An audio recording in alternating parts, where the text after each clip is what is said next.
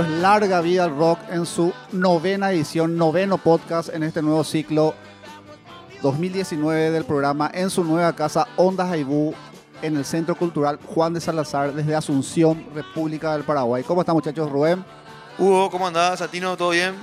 Hoy les preparé un súper un super bloque. Eh, vamos a hablar un poquitito de lo que es una banda de culto del punk. Vamos a hablar de lo que es nada más y nada menos que de Dead Boys, una super banda de punk. Eh, inició la oleada ya por los 70. Así que estén atentos al programa de hoy que va a estar del carajo.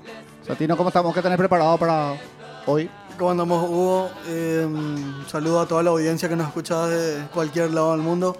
Eh, súper bien, eh, súper tranquilo, ya aprovechando el calorcito de este jueves de noche como para tomar un par de cervecitas y compartir con los muchachos muy buen rock and roll.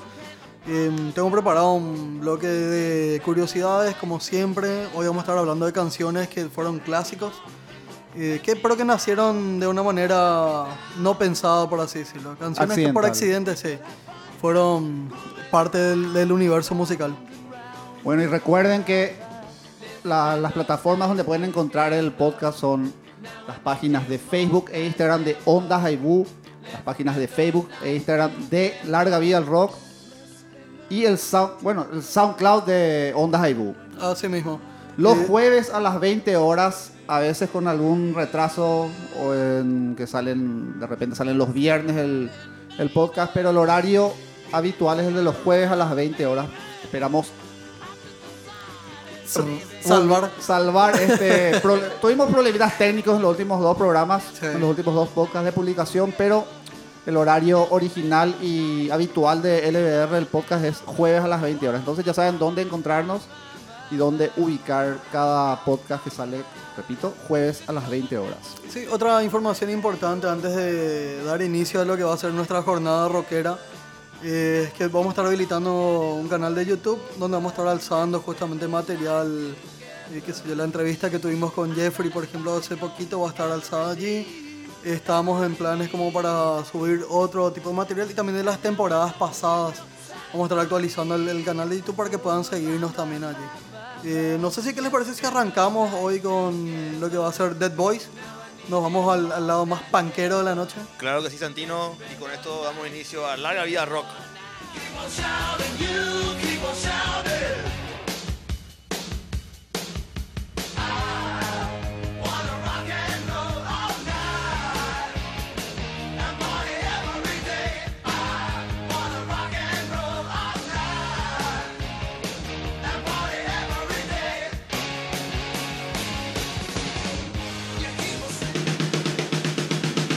Bueno, arrancamos el TDT musical el día de hoy.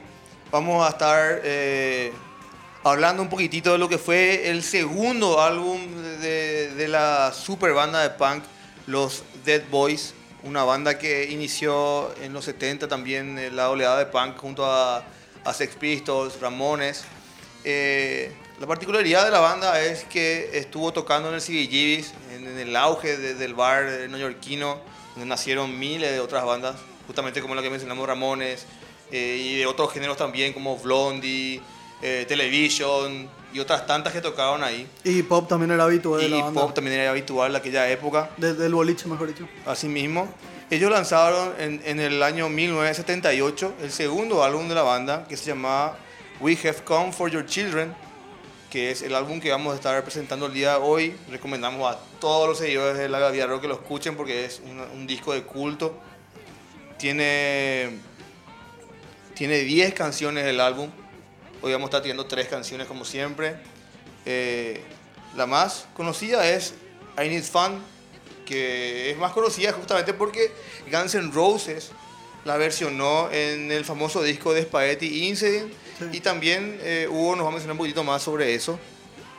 No que eh, Dead Boy es una banda muy cobereada por varios grupos de todos los géneros grupos de metal por ejemplo Overkill una banda que vino acá a Asunción hace unos meses habitualmente toca el tema Sonic Reducer de los Dead Boys, pero que no está en este disco que estamos reseñando hoy, sino está en, en su primera placa. Claro, es una banda de culto que todas las bandas prácticamente tienen, tienen digamos, eh, Influencias. influencias de, de- de lo que es Dead Boys marcaron un hito de lo que es eh, el punk de aquella época junto a, a las bandas ya mencionadas como Ramones, Sex Pistols, Dead Boys Pero- son, perdón, ¿son norteamericanos o ingleses? norteamericanos de Cleveland, pero no tuvieron tanta repercusión al menos por aquí, ¿verdad?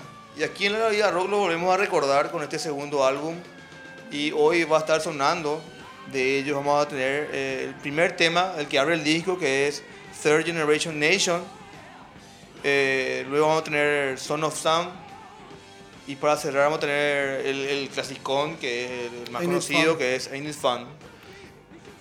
Cabe recalcar que la banda estaba conformada por Steve Batters, que era el, el vocalista, el frontman, que tenía mucho carisma sobre el escenario. Eh, se- se- eh, era, era muy vertiginosa su presentación, gritaba, saltaba, corría, se cortaba. Sí, hacía de todo un poco. Eh, hacía, hacía un show espeluznante para, para la Para época, ¿verdad? Sí. Y eso fue justamente lo que le motivó a la gente de CBGB a tenerlos como banda eh, permanente de- del Sí. bar. Durante bastante tiempo fue la, la banda cabecera de- del, del boliche. De hecho, lo apadrinaron. Sí. Uno, uno de los. El, el primer disco es el que está totalmente, digamos, pagado, hablándose mal y pronto por, Billy, por Hilly Crystal, que era en aquel entonces dueño del, del, del CBGB. Así mismo. Seguía, eh, el guitarrista de la banda era Jimmy Zero, tenía en la batería Johnny Blitz, en la otra guitarra estaba Chita Chrome y en el bajo tenía a Jeff Magnum, ¿verdad? Para el segundo disco tenían, por ejemplo, en coros tenía gente, por ejemplo, de Ramones, estaba Didi Ramones y yo había haciendo coros para el segundo disco, o sea que es una banda que realmente se merece su espacio y hoy lo estamos, lo estamos recordando aquí en la Galería Rock. Sí, de hecho que el, de esa, esa conjunción, ¿verdad? O sea, que el, el hecho que la gente de Ramones no colabore con ellos, se debía que todos estaban en el mismo ambiente justamente. CBGB sirvió de plataforma para por lo menos unas 15 o 20 bandas. Eh, hay algo que yo recuerdo con, con, mucha, con mucho cariño fue cuando Talking Heads eh, fueron inducidos al Salón de la Fama del Rock. Eh, ellos cuando hacen el discurso piden así un permiso y dicen, no, está bien, la canción, la música es nuestra, bla, bla, bla. Todo lo que viene detrás de, de lo que es Talking Heads, banda también de culto, muy, muy exitosa.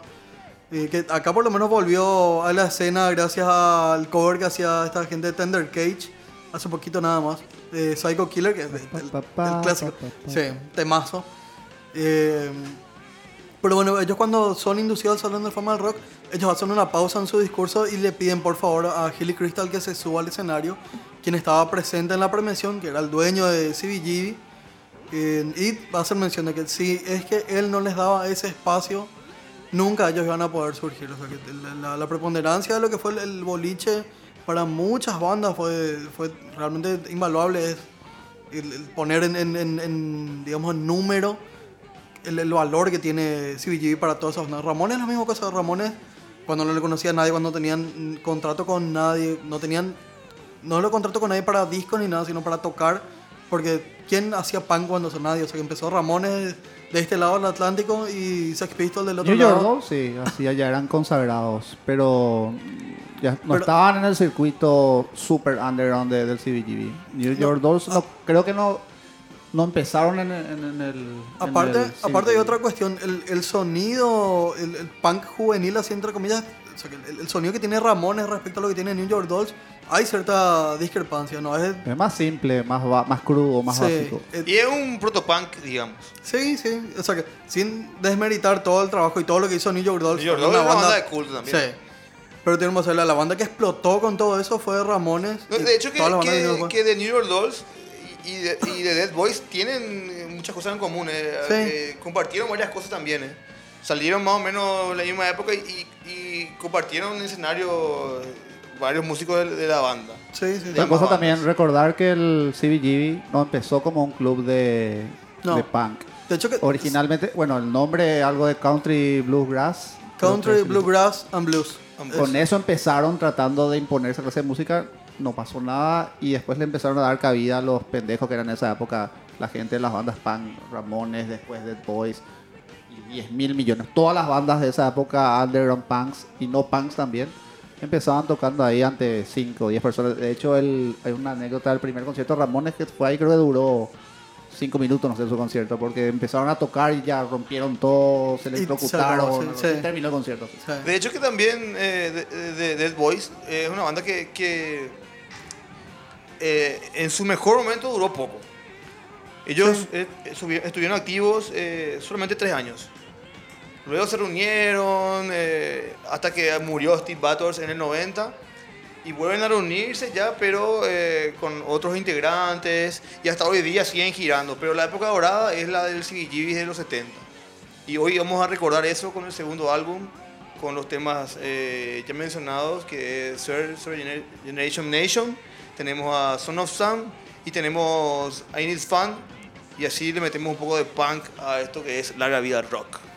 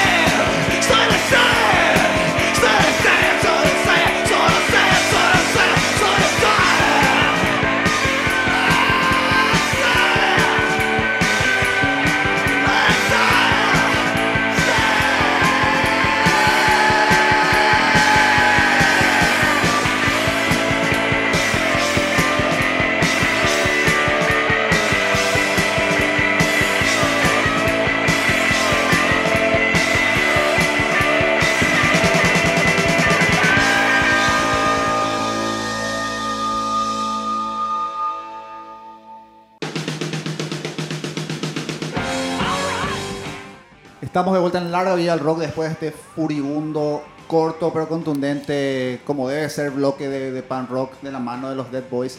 Y tres temas de su segunda placa, que se llamaba, Rubén. We have come for children. Nosotros venimos por sus hijos. El, el nombre lo era muy así amenazante, como todo, como debe ser todo disco y música de pan rock. Bueno, y ahora vamos al bloque más duro, más heavy de Larga Vida más Rock. contundente. tres temas que vamos a estar anunciando a la vuelta de esto.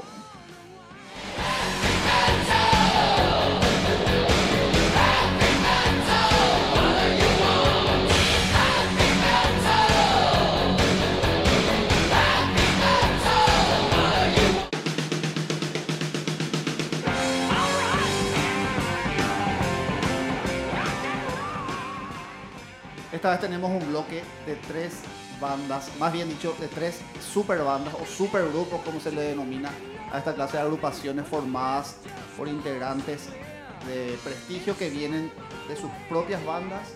Se juntan generalmente más bien por sin fines comerciales, generalmente como una diversión. Sin fin de lucro, vos.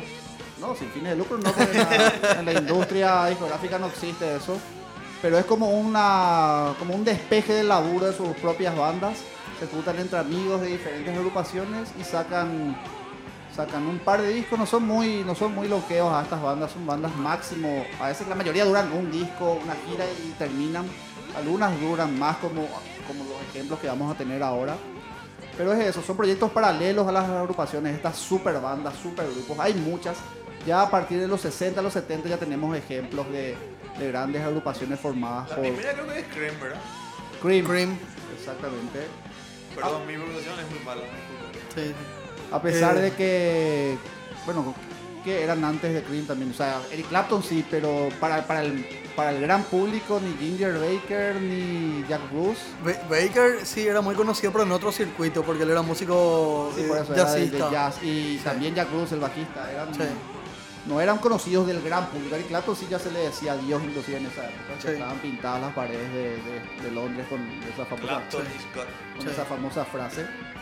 Pero digo más que en esa época ya empezaron a surgir lo- las, las bandas formadas por, por grandes músicos. Jarvis también era un grupo, si bien no era un super grupo en sí, fue una banda que se caracterizó por acoger a músicos emergentes y conocidos de otras agrupaciones. Por ejemplo, dos, dos ejemplos nomás de Jarvis son Jimmy Page y Jeff Beck. Clapton no estuvo por ahí. ¿no? Sí, estuvo también en una etapa. Beck, Bueno, Clapton, Beck y, y el otro que cité recién Page. eran Jimmy Page, fueron miembros también de esta super banda Jarvis, que tenía un núcleo de banda de músicos que eran los, los, los miembros estables de la agrupación, pero que paradójicamente no son los más conocidos.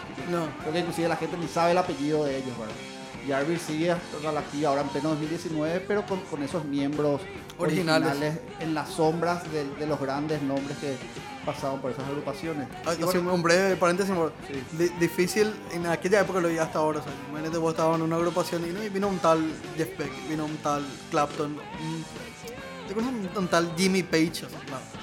te, te vas a quedar en la sombra, sí o sí. también no anda parecida, pero que acá menos nos escuchaba mucho de Alcatraz. Que Alcatraz tenía- también. que tenía, le tuvo a, a Steve Vai, le tuvo a Malmsteen, le tuvo también ahí. Al vocalista, ¿cómo se llama? Alcatraz era más bien la banda de Graham Bonnet. Graham Bonnet, ahí está. Y Graham Bonnet era el dueño de la banda, pero él Sí. se encargaba siempre de elegir. Era un adelantado a la época porque él elegía siempre el guitarrista que después de Alcatraz iba a ser un, un éxito mundial, como fue Ingrid Malmsteen, que estuvo a los 17 años en Alcatraz.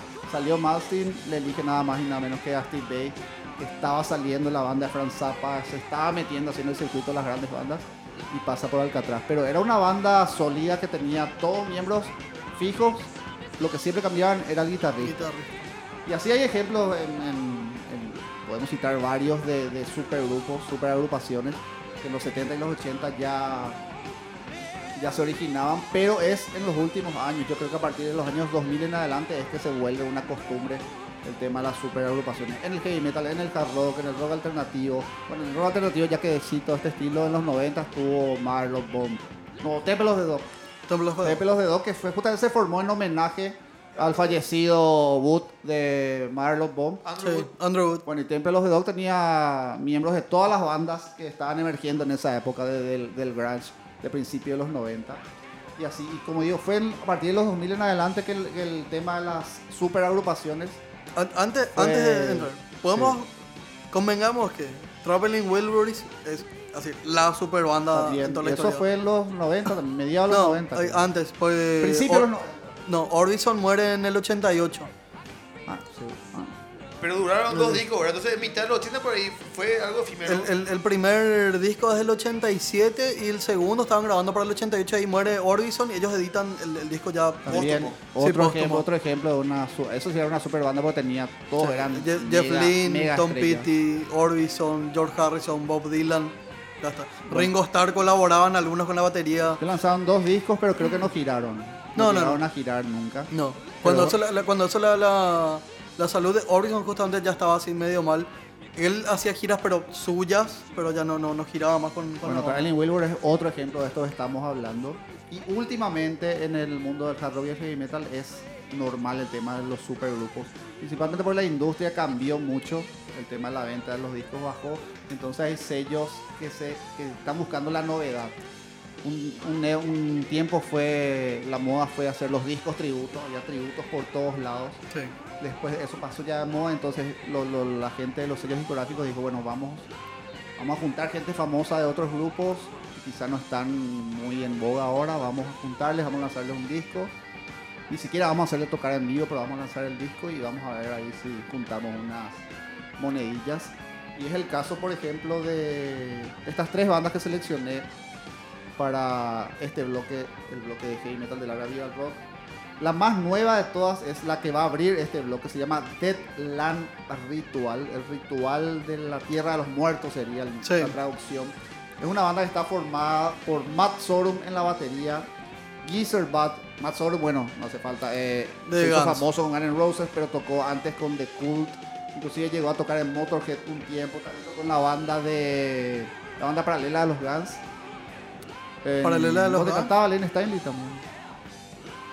¿Dónde cantaba Laney? ¿En Alice in Chains? No. El otro, no es Lane Stanley, el otro finado también de, de la escena del Grunge, el cantante de Stone Temple Pilots, Ah, eh, Velvet Revolver. Velvet Revolver. Ahí Matt Sorum sí, también sí, sí. miembro de esa, de esa otro ejemplo también de una Super banda. de un super grupo.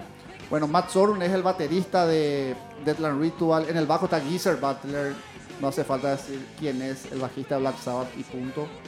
En la guitarra está Steve Stevens, un señor guitarrista, uno de los mejores guitarristas de la historia del, mundo. Ya vino por aquí. Tocó acá en, en- en Paraguay, el país de donde está saliendo este Le, podcast. le robó el show a Slash.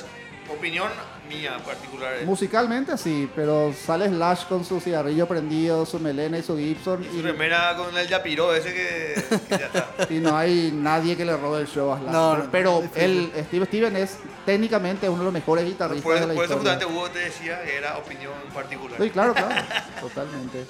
Musicalmente hay pocos que le puedan superar a Steve Steven, que es el guitarrista de Deadland Ritual. Y en las voces está el único no conocido de esta agrupación que se llama Frankie Pérez, que su, en su currículum es lo más conocido es que haber, sido el vocalista de Apocalíptica. En las pocas canciones que Apocalíptica tiene con vocalizaciones, porque Apocalíptica es una banda instrumental. Que también ya estuvo por acá hace unos años. Estuvo, sí, hace unos años acá en Asunción, Paraguay. Bueno, este proyecto se llama Deadland Ritual.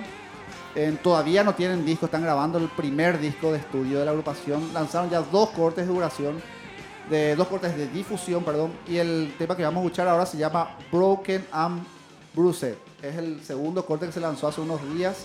Está el videoclip en YouTube si quieren verlo. Y bueno, repito, Deadland Ritual. Entonces, para abrir este bloque, seguimos con ya una banda que está en, en la categoría de los supergrupos, pero que venció el tema de, la, de ser un grupo efímero, nada más de estudio. Estoy hablando de Chicken Food, que ya tiene creo que cuatro discos de estudio Sí. Y creo que tiene una placa en vivo y ellos sí giraron como una banda de verdad.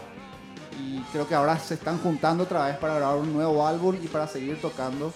Chicken Food, su primera placa es del año 2009, ya o sea que hace nueve años, más de nueve años que están en... Diez en- años. En actividad, sí. Y eh, está integrado por Sammy Hart en la voz, Chad Smith de los Chili Papers en la batería, eh, Joe Satriani, el gran Joe Satriani en la guitarra, y Michael Anthony, claro, Michael Anthony, el bajista de Van Halen. O sea, dos ex Van Halen ahí en Chicken Food. Es, un- es una selección, un dream team de, del hard rock. Tener dos Van Halen, tener a Joe Satriani y nada más y nada menos que a Chad Smith, uno de los mejores bateristas, con una de las pegadas con más groove que hay en, la- en el Sí. rock de todos los tiempos. Tenerle una banda es un lujo. Bueno, y de Chicken Food a escuchar algo de Eh, su... eh, Smith, baterista Sí. muy versátil. Por, por, por todo lo que lo- los Red Hot hicieron ya en su carrera. Chili Paper toca más lo que sería el fan rock. Sí. Y en Chicken Food le está metiendo a full al, al hard rock, al hard rock virtuoso, como no podía hacer si tenés compañeros a Satriani, Sí. a Michael Anthony, un tipo que no es muy reconocido, pero es un señor bajista con una voz impresionante en Van Halen. Los coros que hace Michael Anthony son increíbles. Vamos a escuchar algo del primer disco de Chicken Food del 2009, que se- el disco se llama Chicken Food también, el tema Soul of a Rope. Y cerramos este bloque de super bandas surgidas en los últimos 10, 15 años, con una también, una de las más nuevas de todas, que se llama Hollywood Vampires. Es una banda que se inició gracias al capricho de un chico rebelde, actor de cine, nada más y nada menos que Johnny Depp Sí. que bueno, ya tiene su cuenta bancaria bastante abultada y decía, bueno, en mis tiempos libres de hacer películas, el tipo te cobra 20 palos por cada película, pero a veces quiere divertirse y dijo, bueno, yo fui guitarrista. Hay una historia con Johnny Depp. Johnny Depp, su primera banda fue en- a principios de los 90, fue casi fichada por Geffen Records Sí, eh, que lo eh, Geffen Records tuvo que decidir entre unos efímeros, no efímeros, unos primigenios Guns N' Roses y la banda de Johnny Depp. Salieron al mismo tiempo y presentaron sus demos en esa época y el, David Geffen, que era el capo obviamente de Geffen Records, obviamente con su olfato de, de presidente de un sello discográfico, dijo, no, Johnny Depp, tu banda, no sé, anda probada con el cine, lo habrá dicho, y Sí. fichó a Guns N' Roses. porque cuando eso, Depp ya tenía un par de papeles interesantes. Creo que cuando eso ya había hecho eh, una que se hizo un remake hace poco en 21 Jump Street. Y no recuerdo cuál era la otra capaz película. Cry Baby, por ahí ya habrá... Sí, ya, ya- ya venía, ya, ya era alguien. Pero tenía su, siempre tuvo su, su lado rockero, intentó con eso, no le fue bien en los 90, por eso le metió al cine con todo y le fue increíblemente. Entonces ahora ya a los 50 y picos, dijo, bueno, ahora que tengo tiempo, tengo plata, voy a armar mi banda. Y como yo soy el, el que tiene la billetera, le voy a convocar a los mejores músicos que encuentra, mis amigos. Y esos amigos son nada más y nada menos que Alice Cooper en la voz, Joe Perry en la guitarra, que es el núcleo principal de, de Hollywood Vampires. Joe Perry, guitarra. Primera guitarra, me imagino. Sí, por supuesto. Ah, ok, ok. Johnny Depp, si ustedes Le convoca y le pone como guitarra rítmica hacia.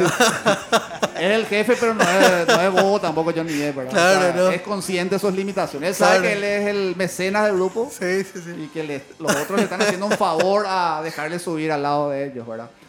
Bueno, y en el bajo suele estar Duff McKagan, en la batería suele estar Matt Sorum y otros músicos famosos que se intercalan en el bajo, la batería y en las teclas también. Pero el núcleo de Hollywood Vampires es Alice Cooper, Johnny Depp y Joe Perry, ambos en las guitarras. Ellos están tocando ya hace unos 2-3 años, están cerrando todos los festivales más grandes a nivel mundial.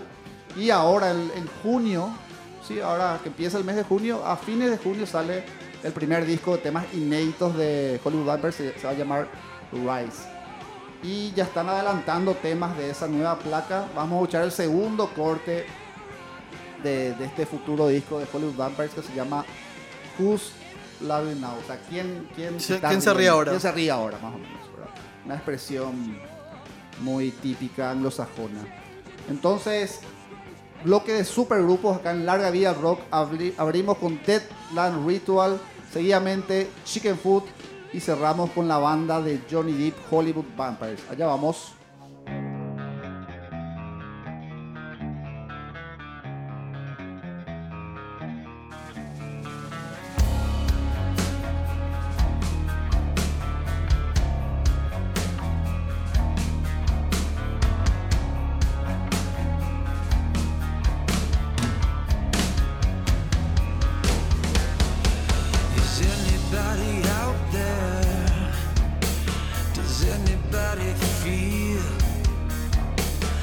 Everybody else and feeling at the wheel? I've been walking on a thin line. I've been standing on the ledge.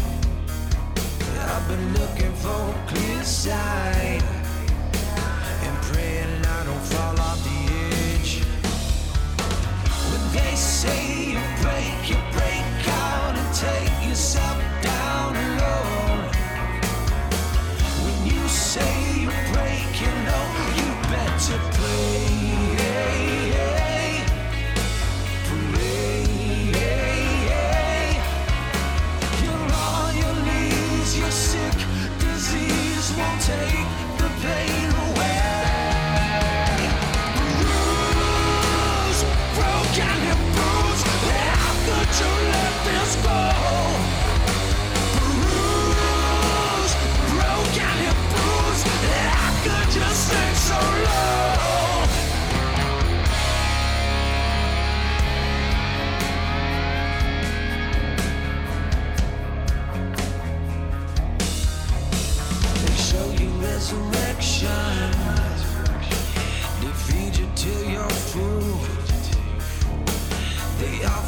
protection. Yes, they throw you to the say you break, you break out and take yourself down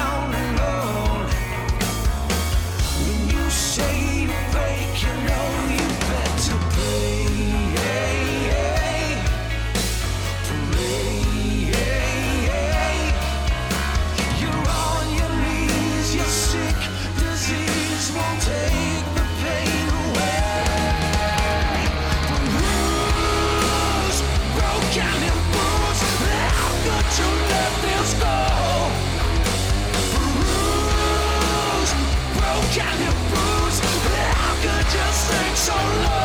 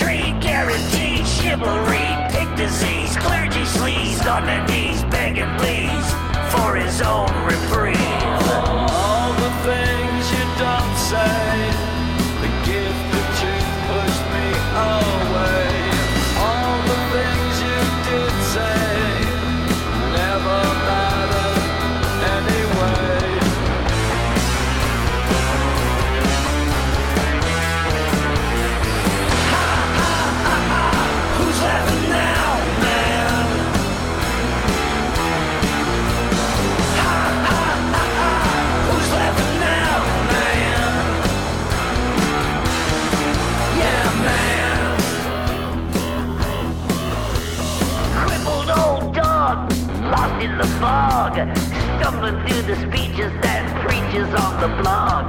Pretty pride, deicide, great divide, classified, winning by a landslide. What a ride!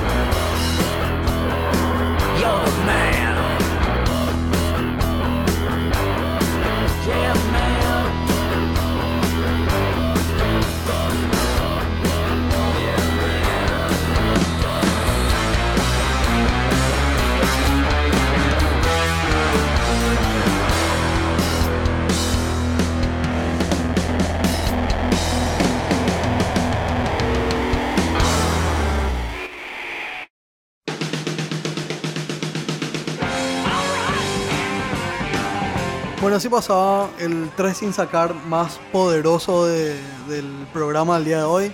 El más duro. Tres y sacar, el más duro. Ahí está, ahí está. No, estuvo bonito bloque, El mejor estuvo bloque del tercer bloque. programa. Ah, ah, no, ah, ah, vamos a hacer competencia ahora. duro, ah, ok, duro, ok, ok, ok. Te gusta duro, Hugo, ¿eh? No, si el, el problema es si el bloque es blando, ¿verdad? Ahí está. No, si es blando no entra luego el Por bloque. eso, por eso. por eso. Eh, bueno, eh, antes que cerremos con, el último bloque, queríamos agradecer a Ondas Agu, el espacio del Juan de Salazar, que nos permite justamente hacer los podcasts para poder continuar esta, esta misión que nosotros tenemos con, con nuestro público, es llevarle el mejor playlist del condado. Em, también recordarles, pueden encontrarnos en Facebook e Instagram como Lara Vial Rock. También en, a través de Ondas de Woo, justamente en sus plataformas de Instagram y Facebook. Y SoundCloud, que es, SoundCloud. el- que es la plataforma principal Así donde mismo. se publican El los Génesis. podcasts. Así mismo. Eh, antes de dar pie a esto, vamos a estar recordando y charlando ya un poquito. Vamos a tener a Beatles, vamos a tener a The Kings, banda legendaria. Y bueno, hablando de bandas legendarias, pucha, lo- los tres, no, puedo, no, no puedo hacer una excepción con ninguna.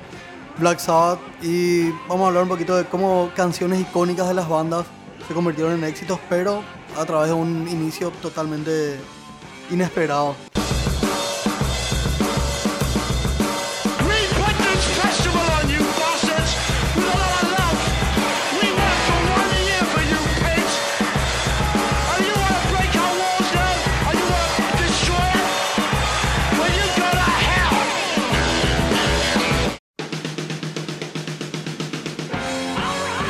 Como habíamos comentado antes de la breve, la breve pausa comercial, vamos a estar escuchando a Beatles, The Kings y también a la gente de Black Sabbath.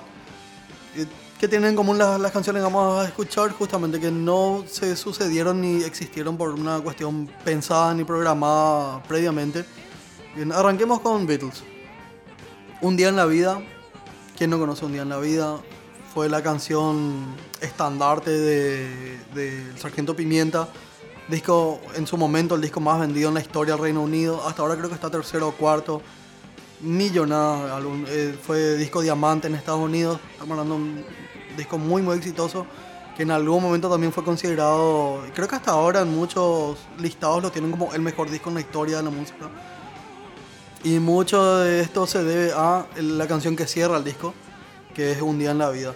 Un día en la vida está compuesta básicamente por, por dos partes. Una que es eh, orquestal y un medio que es tiene una, una, una, onda medio rara, eh, medio rápida, medio lenonesca. Justamente es de Lennon esa parte. Cuando entra el, el- coro y el estribillo. ¿Cuál es la, la- la historia con la canción? McCartney tenía la parte orquestal lista y pensada hace tiempo, pero no sabía qué cierre darle a la canción. Ya tenía la canción por años guardada. Misma historia con, con Lennon. Y en un momento cuando estaban grabando Sargento Pimienta, ambos querían explorar esas canciones que gustaban de ambos. Hasta que un miembro de la producción eh, no se aclara quién no es ninguno, no es Ringo, no es George, no es Martin, nadie, un X. Dice, ¿por qué no hacen una mezcla de los dos, las dos canciones que ya tienen para formar una sola y ver qué sale con eso? El resultado fue justamente un día en la vida. Otra particularidad es que no sabían ellos cuándo Lennon tenía que cuándo tenía que entrar la parte de Lennon eh, durante las grabaciones entonces marcaron con el reloj despertador que es, está en el medio de la, de la canción finalmente en la Quedó ahí. edición en la edición no sabía más cómo sacar eso en teoría iba a ir en un canal grabado se iba, quedó- se iba a borrar sí Quedó para la historia. y no, no- por eso digo, no tenían forma de borrar. Después dijeron, bueno, ya está, vamos a dejarlo así y se incluyó en el, en el disco. Al final terminó siendo una de las primeras canciones eh, así psicodélicas, como se puede llamar, porque tenía, tenía reverberación, tenía estilos contrapuestos, tenía grabaciones de voces. Es la primera canción, no sé, primera canción lanzada como simple que tiene voces que no corresponden a la, a la, a la canción, por ejemplo. O sea, que, que fue el, el final cuando se escuchan grabaciones de, un periodista. Fue muy, muy innovadora la canción, pero nació como... No, no fue algo pensado, no fue algo programado, fue algo en el momento decidieron juntarlo. Una de las cuestiones que define la canción es justamente el reloj despertador en medio. tampoco fue planeado. Sin embargo, la canción fue número uno en todos lados y es como les digo, el estandarte de ese disco de Sargento Pimienta. Otra de las canciones que vamos a estar escuchando es You Really Got Me de The Kings, canción que abre así un, un- abre, abre así el paraguas, abre toda una línea de, de- de música. Fue muy influyente para muchísimas bandas. De hecho, dicen que es el primer riff de heavy metal de la historia. Tal cual. You Really Got Me. Entonces estamos hablando de una canción que tuvo una preponderancia bastante importante. Eh, la historia detrás de, de esta canción de The Kings, a, nivel de, de- de accidentada, como estábamos También presentando en tiene el bloque. ver con el punk. Sí, eh, You Really Got Me de Kings, por eso decía, abre así una, una serie de, líneas y paradigmas, rompe así una cuestión de cosas que no, que no estaban pensadas antes de esa canción. El, para lograr el riff, eh, Dave Davis, hermano de en- en aquel momento, hago ya de, de- de antemano digo que hay dos versiones. Una que es la de Dave Davis, que durante mucho tiempo fue la más aceptada cuando eso no- realmente de Kings antes de You Really Got Me venía sonando, venían teniendo eh, giras entre comillas, tocando sin y eso, pero no estaba teniendo mucho éxito. Dave Davis tenía cuando es una mujer que se había embarazado, él estaba muy complicado en, en excesos, deudas y bueno, tenía que tener un hijo ahora. Entonces dicen que él frustrado en algún momento en, su casa corta parte de su, de su amplificador, corta el cono de- del ampli de su guitarra. Van hasta el momento que tienen que grabar y ensayar con la gente de, Kings, con el resto de la banda. Dave Davis le explica esto a, a- a ellos. Él dice, bueno, ya está, vamos a probarlo igual porque el sonido era muy característico de la guitarra, que era sin, sin usar efectos, así entre comillas, y le daba un sonido diferente a lo que normalmente se, se escuchaba.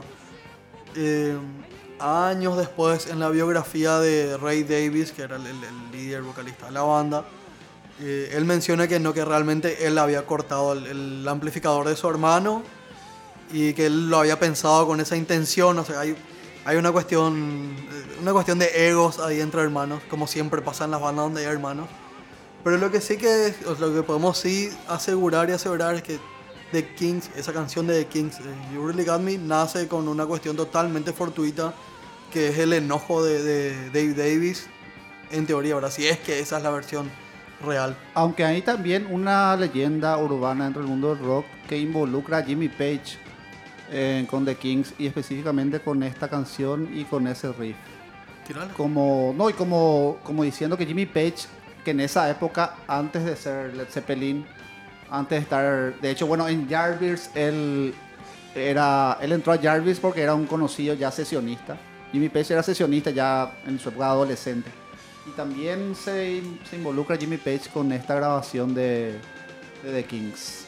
Es algo que los, acá los oyentes del podcast podrían también profundizar investigando en redes sociales. Vamos a bueno tirar eh, eso en, en la página en la página de Facebook, ¿verdad? Para Como- tarea. Sí, como tarea para los la fans. posible implicancia de Jimmy Page en esto que estamos hablando en You Really Got Me de The Kings. Ok. Eh, y la tercera canción que vamos a estar escuchando es la de Black, Sabbath. Habíamos mencionado Black Sabbath. Geezer Butler, ya segunda vez que tiene protagonismo en esta, en esta noche. Eh, principal Pero se letrista. merece, se merece. Sí, sí, sí, sí. Principal letrista de, de Black Sabbath, justamente. En un momento había. Bueno, convengamos que vamos a repasar un poquito la historia de Black Sabbath. Black Sabbath ah, tenía un nombre, cambió a Earth, que tenía un sonido diferente a lo que hacían. Eh, ellos lanzan un primer simple que se llama Evil Woman, que no es el Black Sabbath. blues. Sí, no es el Black Sabbath que, Que nosotros estamos. a aquella época. ¿eh? Totalmente. en- el- justamente el, el blues siempre estuvo muy asociado al rock.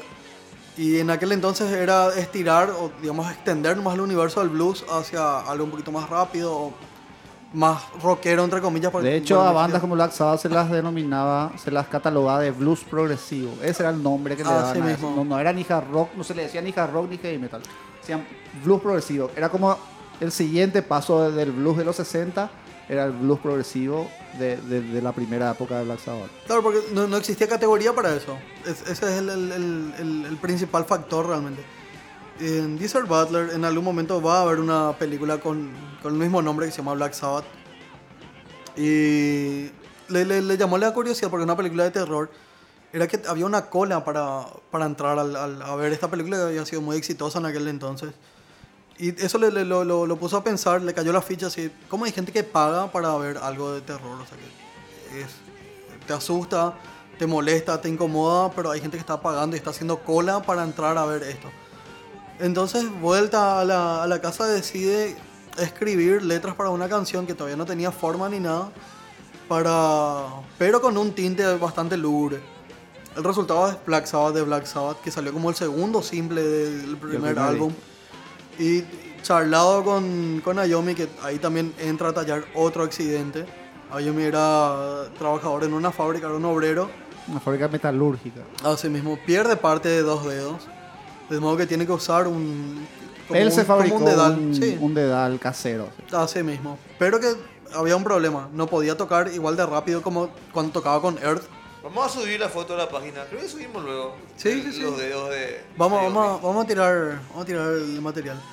Eh, entonces Ayomi tenía que tocar, tenía que hacerlo, digamos, un poquito más pesado, porque ese era el sonido que estaban buscando, pero ya no podía tocar igual de rápido que lo que hacía antes. Entonces tuvo que afinar en tritono, es el, el- El tritono. Eh, Diabolus y música. Ahí está. Entonces digamos que todo se, era una conjunción de, de eventos. La idea de Butler para hacer, "Ey, ¿por qué no hacemos algo que sea lúgubre, algo que sea de terror?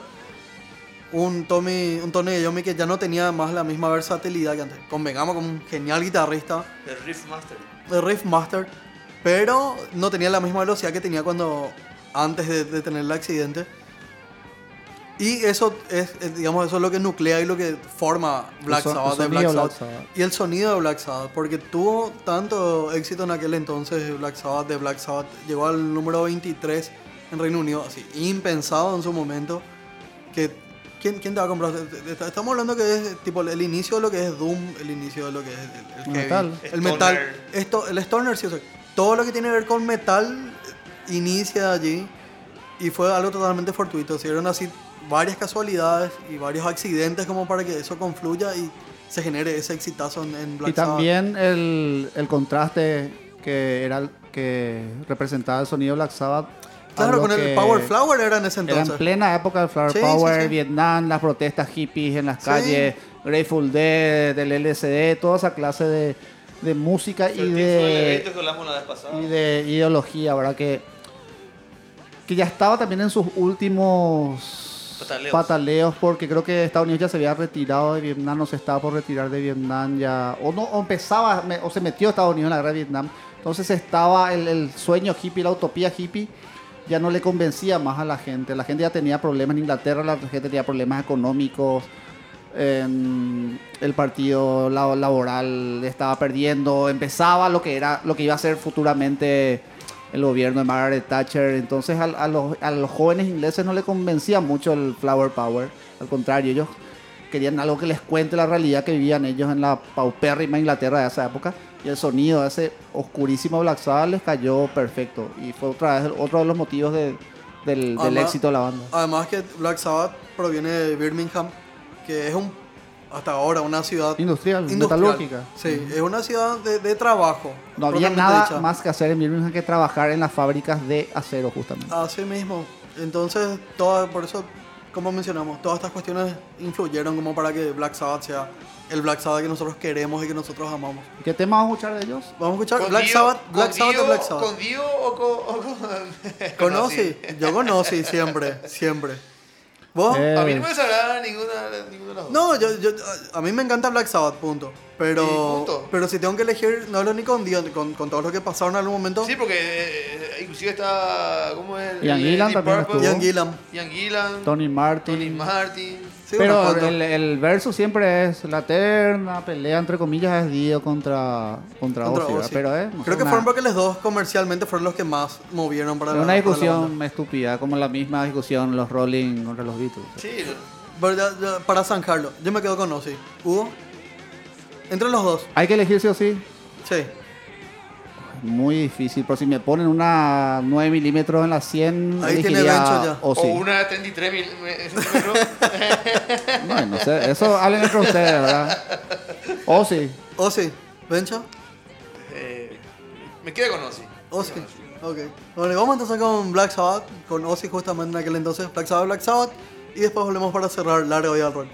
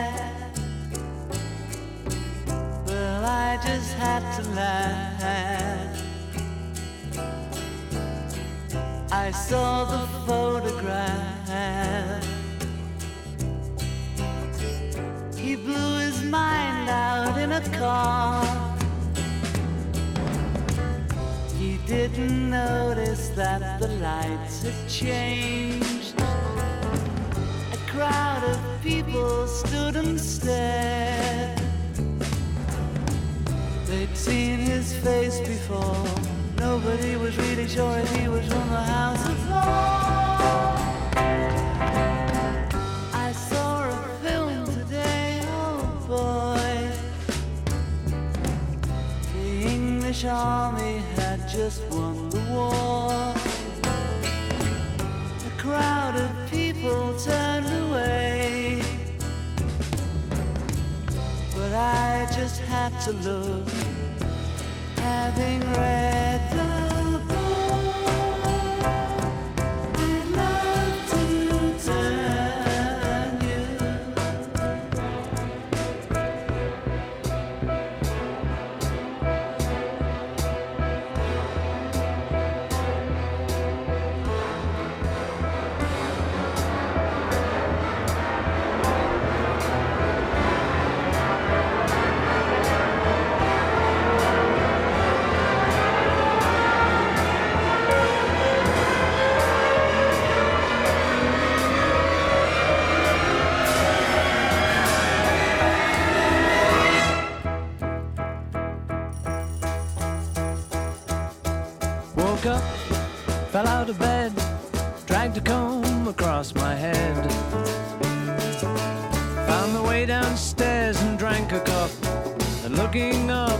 I noticed I was late.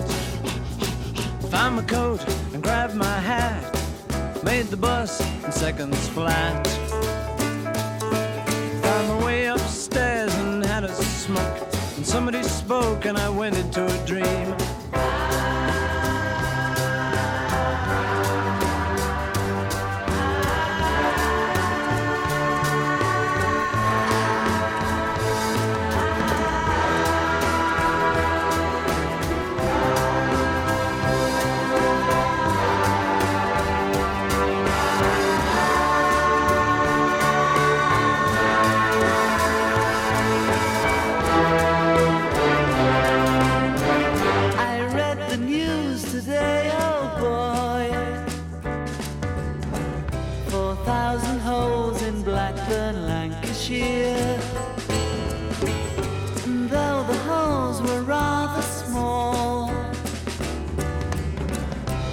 Had to count them all.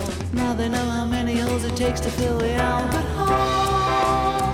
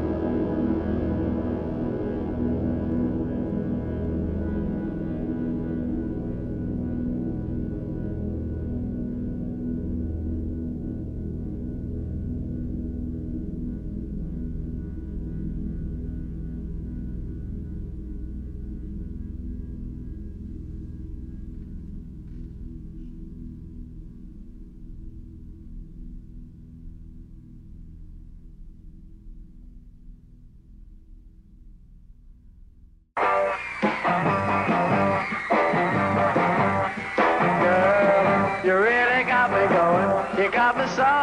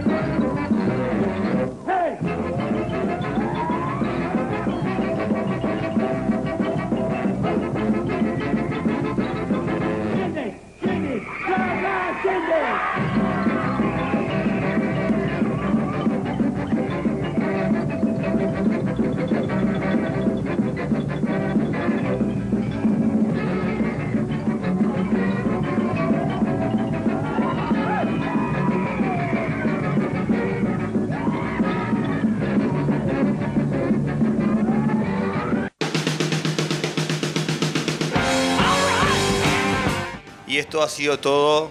Larga vida rock. Gracias por estar prendidos a esta programación. Eh, no se olviden que los podcasts salen todos los jueves a las 20 horas. Y también síganos en las redes de Ondas Aibú por Facebook e Instagram.